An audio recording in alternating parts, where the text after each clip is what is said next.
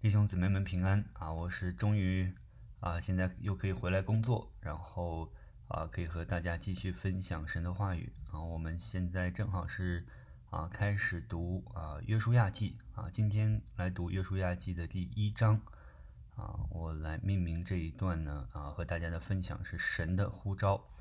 那约书亚记呢，是一道啊不可或缺的桥梁，来连接这个摩西五经。我们前面读的创世纪。啊，一直到《生命记》是摩西的五经啊，是律法书，和以色列人进入迦南地的这个历史啊，《约书亚记》是这这个这之间的桥梁。那啊，古代希伯来这个典籍和现代的基督教的信仰都将《约书亚记》啊啊放在旧约圣经中的第六卷。那对于基督徒而言呢，这个第十二卷书啊。十二卷的历史书《约书亚记》是第一卷啊，就是以色列的历史的第一卷。那这卷书的记载的内容呢，啊，接续了前一卷书，就是《生命记》所发生的事情。当时以色列人驻扎在约旦河东岸的摩押平原。那那个约呃摩西死了以后，约书亚啊继任为首领，他要带领以色列人过约旦河，进入神所应许给他们的。啊，迦南美地。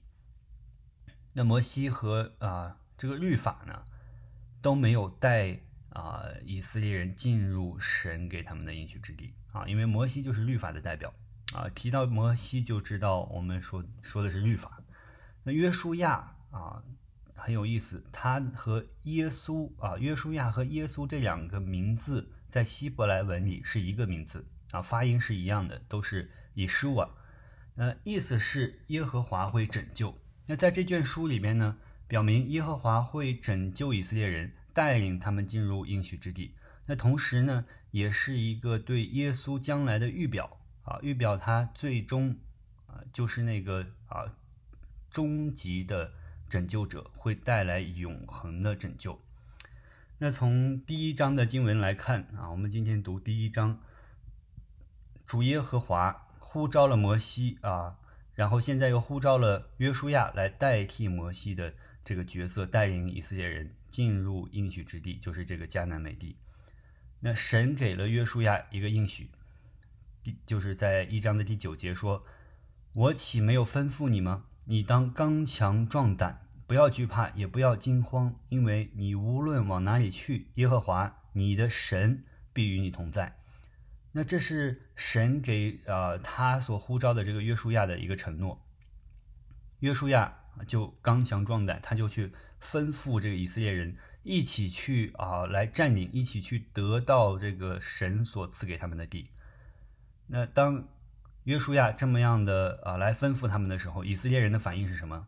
就是在一章的十六、十七节，他们的反应说，他们回答约书亚说。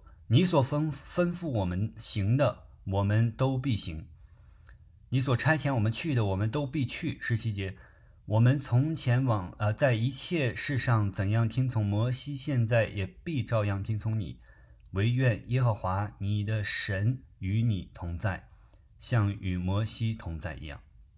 啊，所以我们看到，当神亲自呼召啊他的人来带领他的子民的时候。这些属神的人，同样的也愿意去跟随，带领的人愿意带领，跟随的人也愿意跟随。那相反呢？